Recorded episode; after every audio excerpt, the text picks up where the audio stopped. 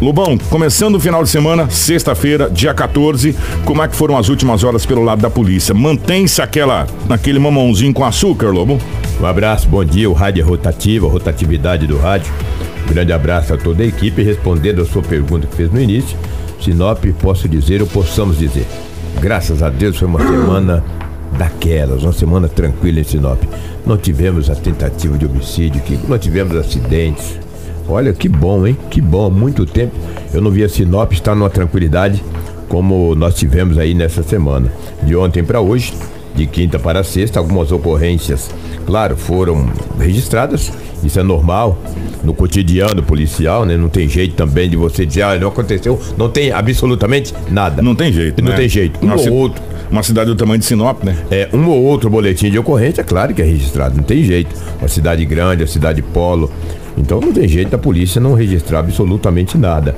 Por exemplo, ontem na Rua 11, no bairro Boa Esperança, a polícia já vinha investigando um jovem de 19 anos de idade Após essa investigação, a polícia sabia que ele estava mexendo com algo que não era legal. Foi na casa dele, lá foi encontrado aproximadamente 300 gramas de uma substância análoga aparentando ser pasta base de cocaína. O jovem foi encaminhado para a delegacia municipal de polícia civil. Ele já tinha passagem pela polícia.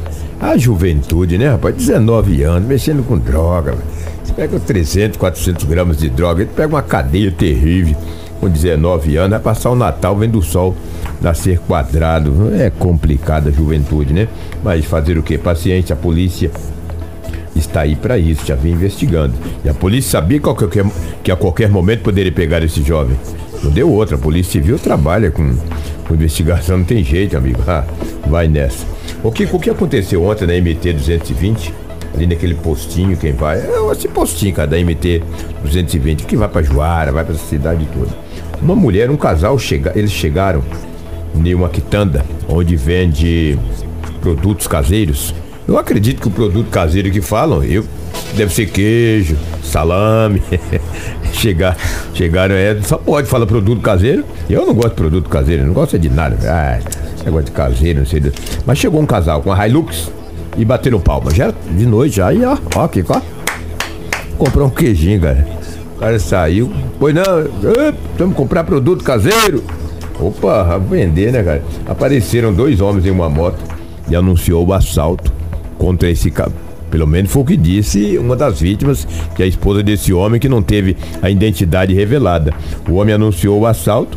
Após anunciar o assalto, o homem efetuou um disparo de arma de fogo no torso do homem. Um tiro. E os dois homens montaram uma moto e saíram em alta velocidade fugiram. A mulher da vítima ficou, ela também é vítima, pô. Foram assaltadas.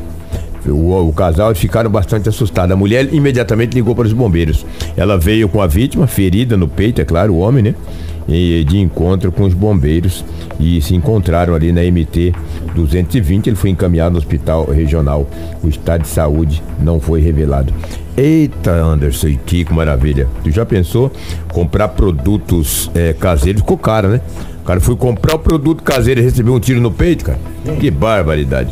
A Polícia Civil está investigando para saber a real veracidade do Rapaz. fato. Parou para comprar produtos caseiros. Dois homens em uma, em uma moto de cor preta apareceram, anunciaram o assalto e efetuou um disparo contra o homem que não teve a idade revelada. E a mulher desesperada ligou para os bombeiros e falou: Vocês estão vindo? Já estamos indo. Então eu estou indo também, vamos se encontrar.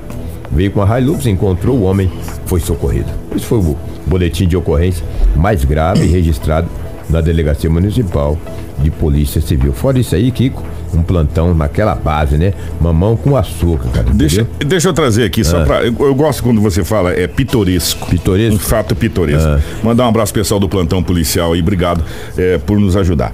É. O, uma, uma moto com a placa eu vou falar a placa porque já foi recuperada. NJN 4795. Hum. Estava andando na área central da Opa. cidade. É, ali hum. com dois homens. Tá, é. A polícia olhou e falou: eh, aliás, eles estavam empurrando a moto, desculpa, estava ah, empurrando, empurrando a moto. A polícia olhou e falou: peraí, tem uma coisa errada, né? Encostou. Falou: ai, parceiro, documento, tá, certinho os documentos e tal. E a moto, o documento da moto? Ah, não tem. De quem que é a moto? Ah, não sabemos. Ué, peraí, como é que você tá andando com a moto, empurrando a moto, você não sabe de quem que é a moto, meu irmão? Né? E aí, conversa vai, conversa vem. Ó, a gente tava numa festa e aí nós pegamos essa moto.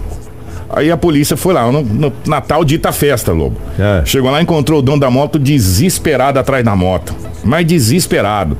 E aí a polícia, sem saber, a moto dele tinha sido furtada e a polícia já tinha recuperado a moto dele antes mesmo dele prestar qualquer tipo de boletim de ocorrência. Que bom, porque a polícia observa, o cara vai empurrando uma moto, tem que parar. Por quê? Ah, uma pane seca, deu problema mecânico, mas se tiver empurrando a minha moto Você tem que estar com o documento igual aí. Né? Documento, então se você não deve, você. E aí na- nada constava na moto, por quê? Porque o rapaz ainda nem sabia que a moto dele tinha sido furtada, Já evidentemente, né? Então nada constava na, na, na questão da motocicleta, né? E aí a- o, e o pessoal empurrando a moto. Então um belo trabalho da polícia que viu esse, É, observadores, né? é, esse, esse detalhe. E aí, o que, que aconteceu? Fez a abordagem da moto e chegou lá, a moto era produto de furto. É, roubo é uma coisa, furto é outra, né? É, São dois exatamente. artigos diferenciados. E o rapaz ainda nem sabia que a moto dele tinha sido furtada, mas a polícia já tinha recuperado. Aí, Que boa bom. notícia, né? Esse aí Exatamente. ganhou o Natal. É o artigo 155, o furto. Só que se o furto qualificado também, ele dá cadeia. Da cadeia. Esse cara tem que ficar uns dias lá na, na ferrugem. É bom passar o Natal lá. Quem passa o Natal lá não perturba aqui E fora. aí os dois foram recambiados ali agora pra polícia e depois vai passar por aquela audiência de custódia, aquela coisa toda. Exatamente.